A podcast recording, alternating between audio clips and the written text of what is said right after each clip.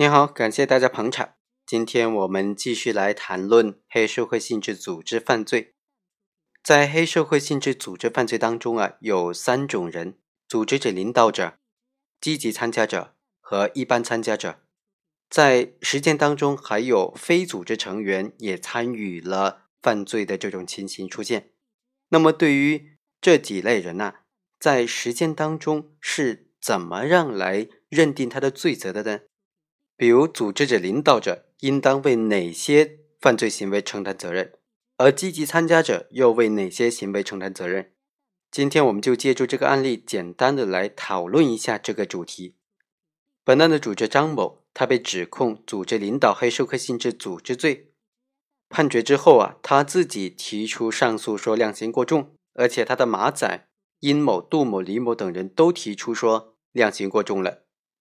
在二审的判决当中，法院是通过下面的三个原则来确定张某以及他的马仔的罪责的。首先，对于黑社会性质组织的组织者、领导者张某，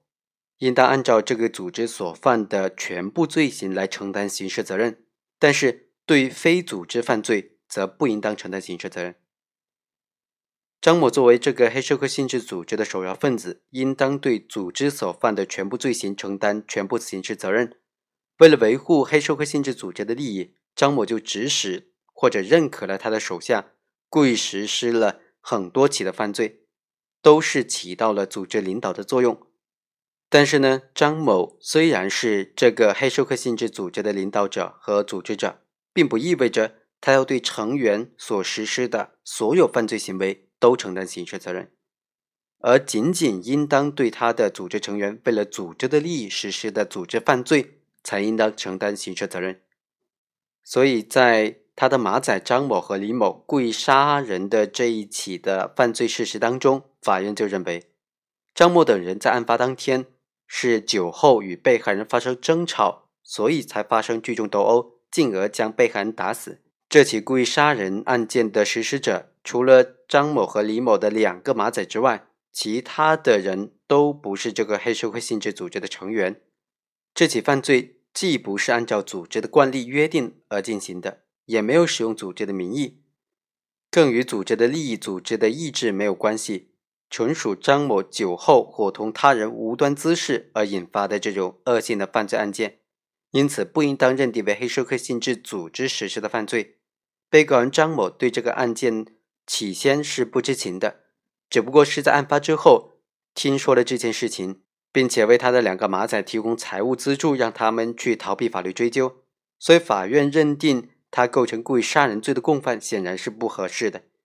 第二审法院是纠正了，认为张某构成窝藏罪，在这一起犯罪事实当中，法院运用的第二个原则是。对黑社会性质组织当中的积极参加者和其他参加者，应当按照他所参与的犯罪，根据他在具体犯罪当中的地位和作用，依照罪行则相适应的原则，确定应当承担的刑事责任。法院使用的第三个原则是，对于黑社会性质组织犯罪当中涉案的非黑社会成员的被告人，应当按照他在共同犯罪当中的地位和作用。确定他应当承担的刑事责任。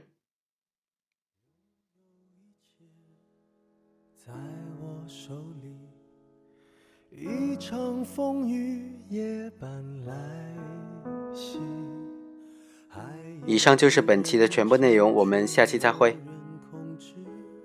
一觉醒来才发现，一切随阳光消失。